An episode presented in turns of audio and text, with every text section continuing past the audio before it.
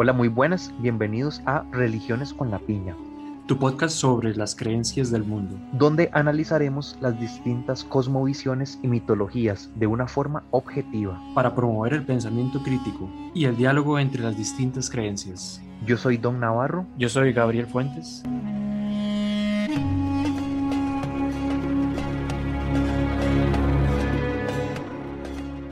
Ok, eh, hoy vamos a hablar un poquito sobre la historia de Dios, pero ¿de cuál Dios vamos a hablar en, específico? Tal vez eh, por lo más clásico, lo más tradicional que se empieza cuando uno habla de Dios, y es el Dios del cristianismo. Sí, porque, digamos, concepciones de Dios hay muchas, ¿verdad? Pero vamos a hablar específicamente del Dios monoteísta, ¿ok? Como el Dios de las religiones monoteístas, que serían el cristianismo, Sí, tenemos el Islam y tenemos el judaísmo. Ok, ok. Sí, que se conocen como las tres religiones abrahámicas, eh, porque eh, según estas tres tradiciones se cree que Abraham es el padre de la fe, de la fe de estas tres religiones. Y que Abraham fue el primero que tuvo como ese contacto con este Dios monoteísta en el que se empezó a realizar un pacto. Pero es que ahí hay un asunto. O sea, ni siquiera sabemos de la historicidad de Abraham. ¿ok? Entonces, eh, pero eso es como un tema aparte. Entonces, lo primero que podemos ir conversando es sobre como los dos posibles orígenes de esta idea de este Dios monoteísta, ¿ok? Porque, eh, bueno, según la tesis del profesor Gustavo Bueno, él lo que proponía es que la idea de Dios fue evolucionando, ¿ok? Que primero fueron los númenes, eh, ya después se fue haciendo una idea eh, animista, ¿ok? Eh, ya después empezó como la idea politeísta y ahí fue donde arranca la idea monoteísta, que es de la que vamos a hablar, ¿verdad? Entonces, el primero de los orígenes es la historia de Akenatón, ¿ok? Que de Akenatón sí se tiene historicidad, o sea, se sabe que Akenatón existió se sabe que Akenatón propuso eh, como este culto monoteísta, ¿ok? Que es el primero del que se tiene registro en Egipto. Y ahí vino un problema, ¿verdad? Que eh, fue una decisión más que teológica, fue una decisión política, ¿verdad? Sí, fue una decisión política que no le gustó a, pues, a los sacerdotes de la época y que iba en contra de, de lo que ellos creían que era eh, la divinidad, ¿verdad? O sea, ellos tenían la concepción de múltiples dioses y viene Kenatón y rompe con esas ideas, con ese paradigma de pensamiento, eh, causando una revolución, ¿verdad? En ese momento. Pero sí, es el primero que tenemos en la historia que habla de eh, Dios como un solo ser. ok, sí, ahí el, el conflicto vino porque él al establecer el culto a un único Dios, pues los sacerdotes que se encargaban de todas las diferentes divinidades, pues ya no tenían como un lugar, ¿verdad? Eh, dentro de toda esta economía, porque había mucha economía alrededor, ¿verdad? Entonces, eh, hubo, como decís vos, una revuelta, más que todo por defender los intereses de eh, todos estos sacerdotes y, y, todos estos lugares de culto que tenían que mantenerse eh, con, con, los recursos de, del imperio. Sí, sí, sí, Y es curioso porque Kenatón eh, lo representa como un disco, como el sol. Y a través de, ya digamos, hablando de, de la historia, digamos, eh, de la humanidad, el ser humano siempre ha relacionado lo divino con los astros, que las estrellas, que el sol, que la luna. Entonces, hay como esa inclinación siempre a, ver los astros como dioses. Entonces, eh, Akenatón no solo es el primero que plantea el monoteísmo, sino que, este, por así decirlo, copia eh, de antiguas este, concepciones el hecho de, relacionarlo con, astronomía, ¿verdad? Con los astros. Ok, sí, y eh, ahora que estabas mencionando esto, algo que me parece muy curioso es como esta evolución que proponía el profesor Gustavo Bueno, que es eh, después del politeísmo, él decía que se da una etapa de enoteísmo o monolatría, que es como creer en varios dioses, pero reconocer a uno sobre los otros, por decirlo así. Entonces, generalmente, como decís vos, en estas religiones donde asocian las divinidades con los astros, entonces se da el enoteísmo eh, al poner al sol, digamos, como el astro principal sobre todos los demás. Entonces eso equivaldría como a poner un dios por encima de todos los demás. Lo que pasa es que Akenatón fue más allá, dio un paso más allá y ya propuso como un monoteísmo, ¿verdad? Ahora, ¿qué pasó con Akenatón, verdad? Eh, bueno, se tienen registros que eh, Akenatón fue desterrado, ¿ok? hubo ahí como un, golpe de estado, pues, y esta religión esta religión particular monoteísta que practicaron ciertos seguidores de Akenatón, que también fueron expulsados, eh, se tiene el registro que fueron, eh, o sea, siguieron este culto cerca del norte de Egipto, ¿ok? Y después se le pierde el registro completamente. Ahora, aquí es donde viene eh, la, la teoría, ¿verdad? ¿En qué momento fue que los judíos comienzan a ser monoteístas, ¿verdad? Entonces, una de las propuestas que, se tienen es que este pueblo nómada, ¿ok? Sí.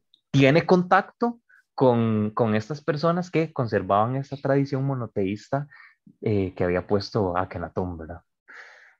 Sí, de hecho sabemos que el judaísmo, el más inicial, eh, fue politeísta. De hecho, Yahvé o Jehová, que se le conoce en otras tradiciones, eh, tenía esposa. Y eso se remonta a tiempos incluso de Jesús. Entonces ya el tema del eh, monoteísmo, perdón, eh, dentro del judaísmo es bastante posterior. Inicialmente eran politeístas. Sí. Ok, sí, y curiosamente, ahora que mencionabas esto, esta, esta deidad, ok, de Yahvé, ellos lo toman del politeísmo cananeo. Entonces, aquí había como una trinidad, que era como el padre, la madre y el hijo, que sería como la forma más lógica de una trinidad, ¿verdad? Entonces, el padre en este politeísmo cananeo lo llamaban él. Que de ahí después toman los, los judíos como esta terminación él para referirse a Dios, Elohim y todo lo demás, ¿verdad? Ahora, vos tenías algo respecto al significado de, Elohim. Sí, Elohim eh, se entiende, no, no, o sea, no hay una, una, traducción exacta de la palabra Elohim dentro del libro del Génesis en la Biblia, ¿verdad? Y lo más eh, cercano que se cree que ese significado es jueces o eh, legisladores. Eh, la palabra Elohim es el plural de él. Y lo más cercano, como o sea, repito, eh, lo más cercano que se tiene es que significa jueces o los legisladores, que eran los que administraban de cierta forma. Entonces, la, primera oración o la primera línea del Génesis habla de que los legisladores modificaron lo que había en el cielo y en la tierra. No que Dios creó el cielo y la tierra, ya eso es una tradición y una traducción también muy, muy, muy posterior. Pero el texto en sí, el texto original, habla de que eh, ciertos, eh, dominadores, por así decirlo, o administradores modificaron pues lo que ya existía lo que ya había en, el cielo, en la tierra, para eh, crear un, em, el ser humano. Esa es como la, la, traducción más, más literal, ¿verdad? Quitándole todas las interpretaciones teológicas, religiosas y dejando solo este, palabra por palabra del texto. Hablando solo de esa primera línea. Ok, sí, y eh, bueno, retomando lo de la, Trinidad del politeísmo cananeo, bueno, el padre se llamaba él, la madre se llamaba Aserá, ¿ok? Que ya ahí vos ahorita vas a comentar algo sobre, sobre Aserá. Y el hijo, ¿ok? Eh, se llamaba Baal. Entonces aquí viene como lo, curioso y lo, controversial, ¿verdad? Que, eh, bueno, del nombre Baal, ¿ok? Se deriva el nombre Belcebú, que nosotros escuchamos ese nombre, Belcebú, y lo asociamos de una vez, pues, un demonio, algo negativo, ¿verdad? Pero curiosamente, eh, lo que hicieron los judíos fue tomar estos dioses del politeísmo cananeo, pero después de que los tomaron, desvirtúan, ¿ok? los dioses originales del politeísmo cananeo. Entonces, ellos comienzan a hacer como una campaña de desprestigio contra, contra estas deidades, ¿verdad?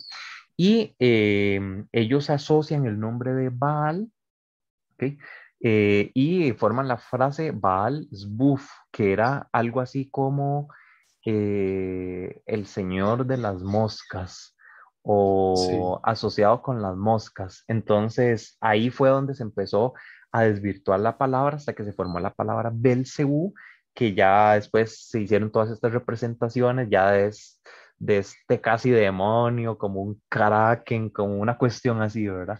Pero todo eso es iconografía judaica, ¿ok?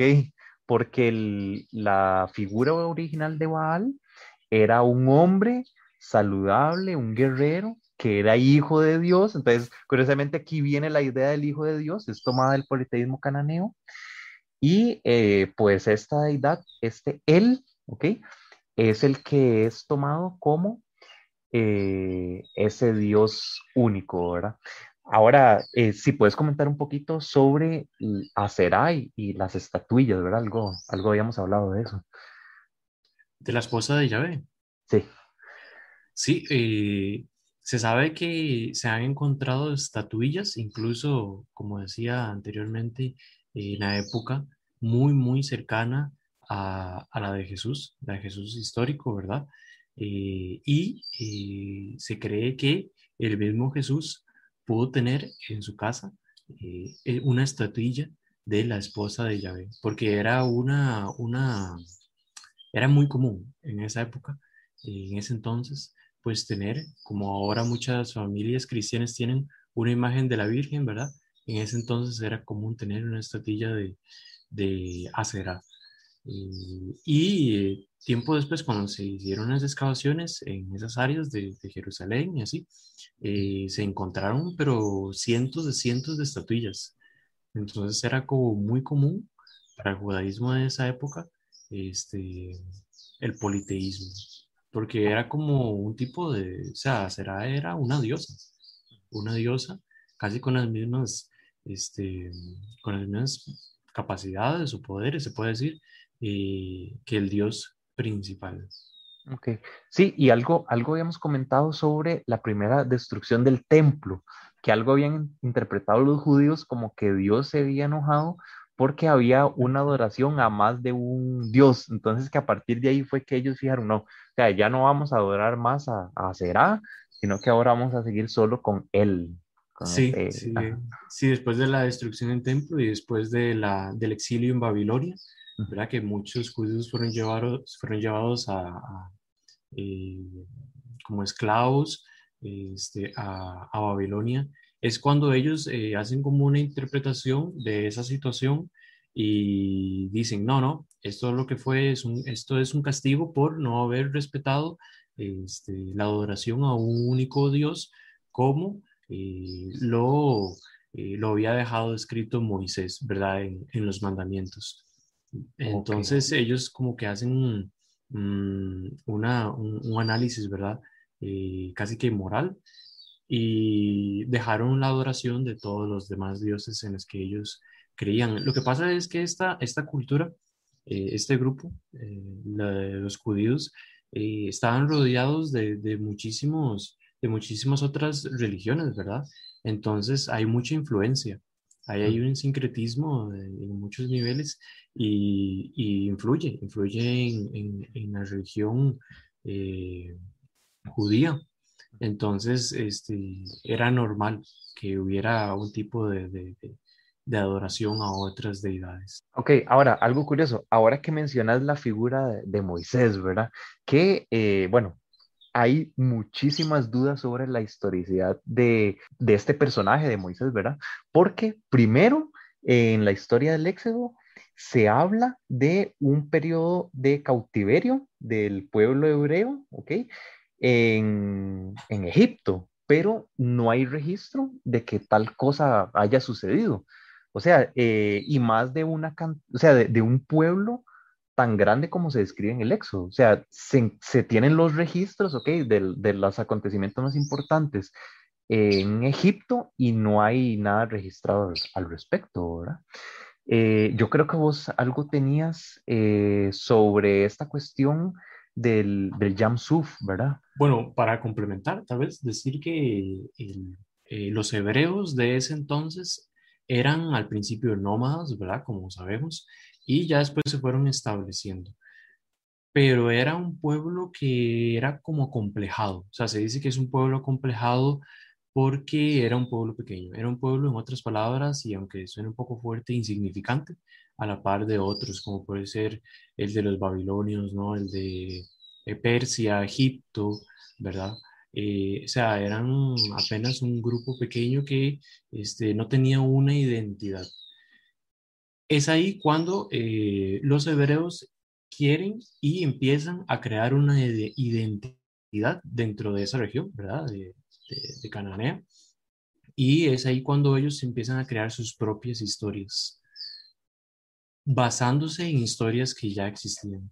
Entonces vemos que en el Pentateuco, que ellos lo conocen como la Torah, este, ellos mm, toman y modifican y adaptan historias de otros pueblos. Ahí podemos encontrar el diluvio del, del Génesis, eh, incluso el personaje eh, de Moisés, ¿verdad? Moisés, incluso el, nombre de Moisés es un nombre egipcio y está muy relacionado con historias egipcias. Lo que pasa es que está adaptado para darle una cierta, eh, una cierta identidad, una cierta importancia al pueblo hebreo, al pueblo, al no, a la nueva religión, ¿verdad? Que se estaba fundando y, y también como pueblo. Sí, sí, y bueno, curiosamente había escuchado que hay personas que proponen que eh, Moisés es Akenatón, ¿ok? Porque coincide en que Moisés fue como este gobernante egipcio que después fue exiliado y todo lo demás. Lo que pasa es que la segunda parte de sacar al pueblo hebreo parece que eso nunca pasó, porque el pueblo hebreo nunca estuvo en exilio en, Egipto, ¿verdad? Pero parece que la, la, primera parte de la historia sí calza con ese personaje de, de Akenatón. O sea, como que tomaron la historicidad de este personaje y le agregaron elementos, como por ejemplo que eh, era de sangre judía, cosa que de Akenatón era egipcio 100%, ¿verdad? Al final lo que tenemos es como un rompecabezas, ¿verdad? Aquí de historias, de tradiciones, de eh, también de mucha manipulación y no entendamos manipulación como algo negativo, es, eh, es la forma en la que muchas veces se transmitía la enseñanza, ¿verdad? Se adaptaba a las épocas, se adaptaba a los tiempos, como pasa hoy en día, eso todavía pasa en la actualidad. Y, y era la forma en que ellos tenían para transmitir los conocimientos, ¿verdad?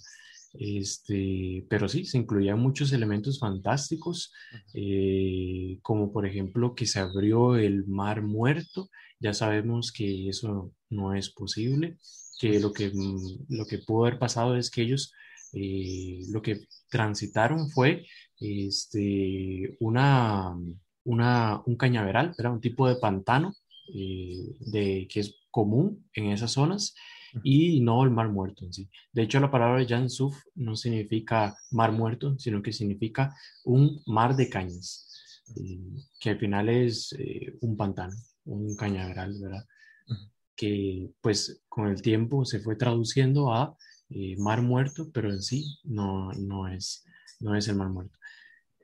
Entonces, se incluían muchos elementos fantásticos y ocurre en todas las en, todas las, en todos los escritos que tienen como ese estilo eh, literario. Ahora, eh, ya hablamos como uno de los posibles orígenes del monoteísmo.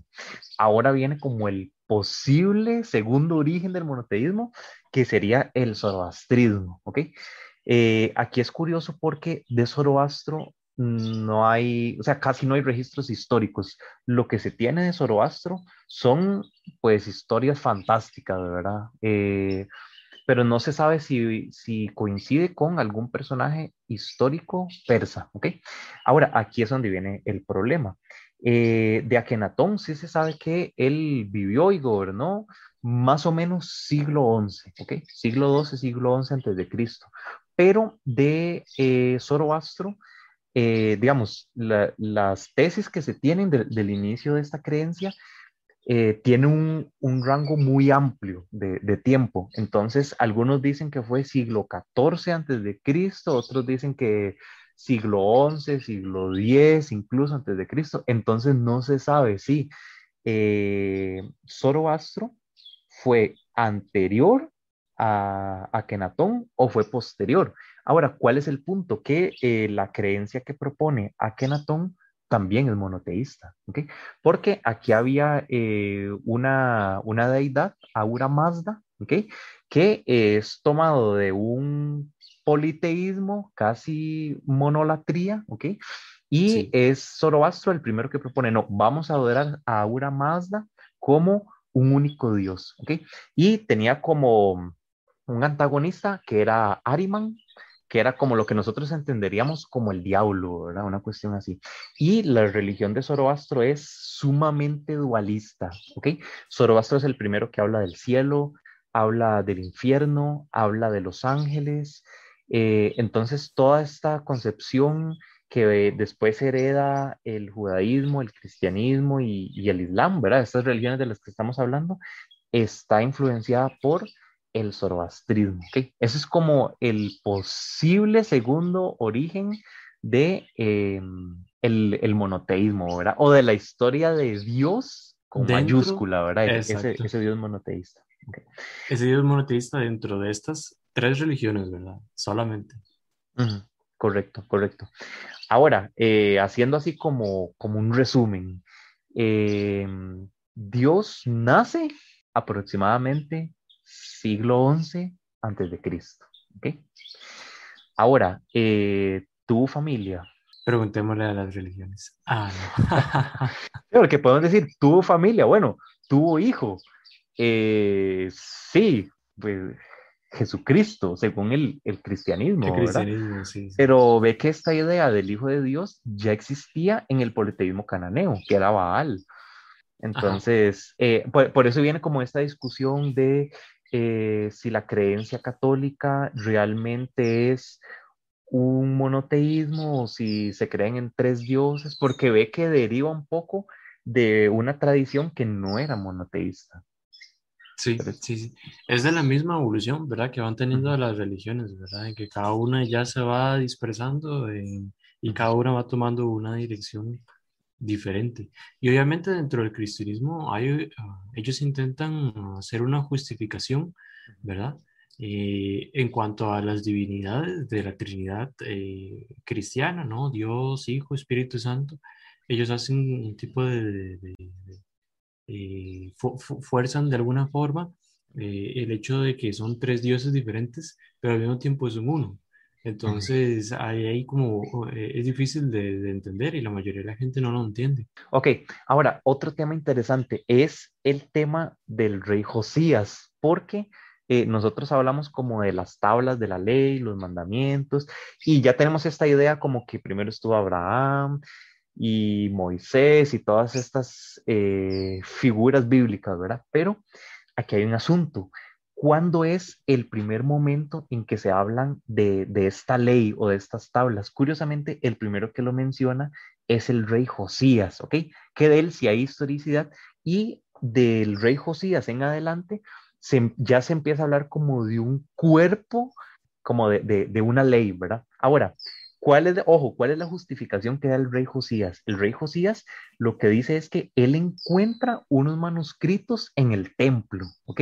Entonces, que él encuentra esos manuscritos que estaban ahí durante muchísimo tiempo y que aquí es donde se habla ya de todas estas figuras, de Moisés, de toda esta ley, pero se rumora o hay personas que postulan que es el rey Josías el que escribe las tablas de la ley, ¿ok? Y que es él el que propone esta idea monoteísta de nuevo como una decisión política, ¿ok? Y no tanto teológica, ¿ok? Que es él el, que define, ¿ok? Para cuestiones de, de, nuestra comunidad nos conviene más ser monoteístas, nos conviene más tener estas leyes donde se prohíbe no matar, no robar y, bueno, los, los, mandamientos como los conocemos como tal, ¿verdad? Y eh, como para darle validez, el rey Josías atribuye estas leyes a un personaje histórico que era Moisés, que ya se venía como hablando, rumorando de, de esta figura egipcia que había gobernado, que de nuevo eh, podría ser Akenatón, ¿ok? Entonces es el rey Josías el que le atribuye las tablas de la ley a este personaje egipcio adoptado por los judíos. Exacto, sí, y muy común eh, era que se le atribuyera a Dios y cosas de este tipo, ¿no? estas leyes se crearon para normalizar este, la sociedad, para regular, mejor dicho, la sociedad, este, y para que tuvieran un, peso, una validez y funcionaran en esa sociedad, tenía que atribuirse a Dios. Entonces, al final, eh, de forma muy consciente, ellos lo hacían así. Decían, no, es que esto es palabra de Dios, esto Dios lo ordenó así, y lo van introduciendo dentro de, de, esta, de este género literario, ¿verdad? Eh, creando toda una historia, ¿no? De que, de que Moisés fue al monte Sinaí y que ahí recibió unas tablas escritas por Dios, y así. Entonces se va creando eh, esas historias y la gente las, las consume. No es una forma de engaño, es que así funcionaba en ese entonces. Así era como se, se, eh, se, se enseñaba, ¿verdad? Lo que era eh, la moral de la época. Ok, sí, y aquí ahora que mencionas esto, otro tema importante es el tema de la revelación divina, ¿verdad? Porque eh, uno de los legados del zoroastrismo es eh, la adoración al fuego, ¿verdad?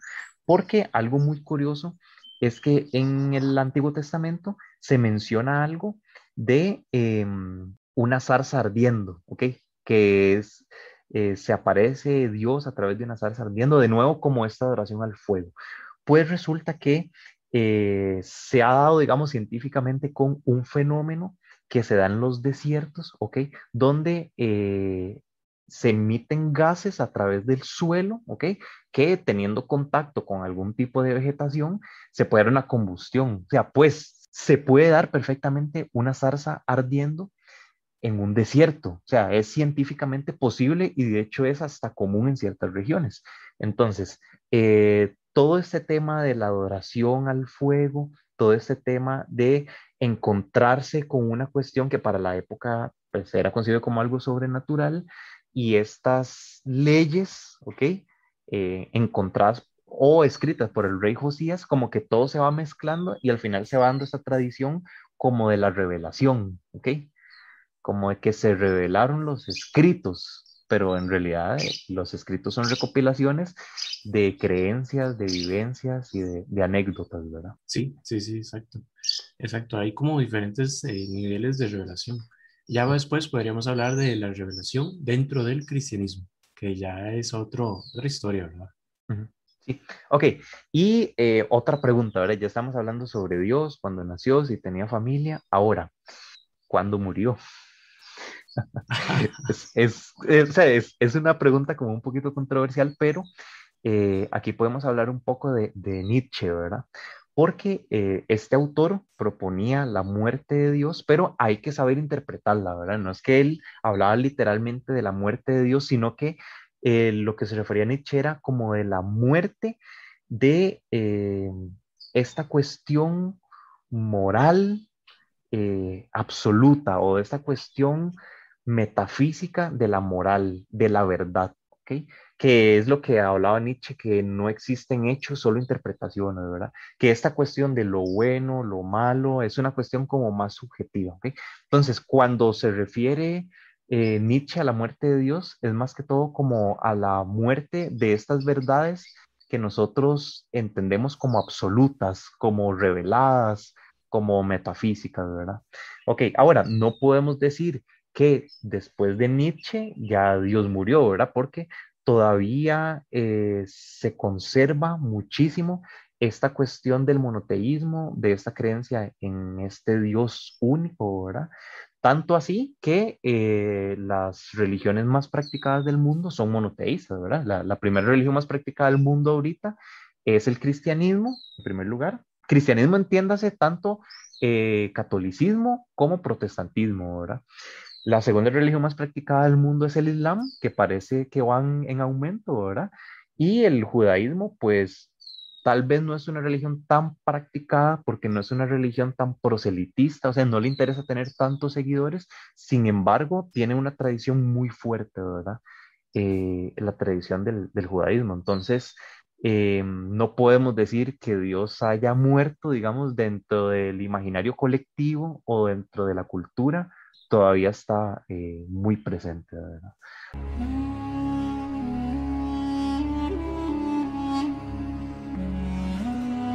Gracias por acompañarnos en un capítulo más de Religiones con Apiña. Si te gustó, puedes seguirnos en nuestras diferentes plataformas. Puedes encontrarnos en YouTube como La Piña Sagrada. También puedes encontrarnos en Spotify, Google Podcast, Stitcher y en cualquier otra plataforma donde escuches podcast. También nos puedes seguir en Facebook como La Piña Sagrada o en Instagram como Pina Sagrada.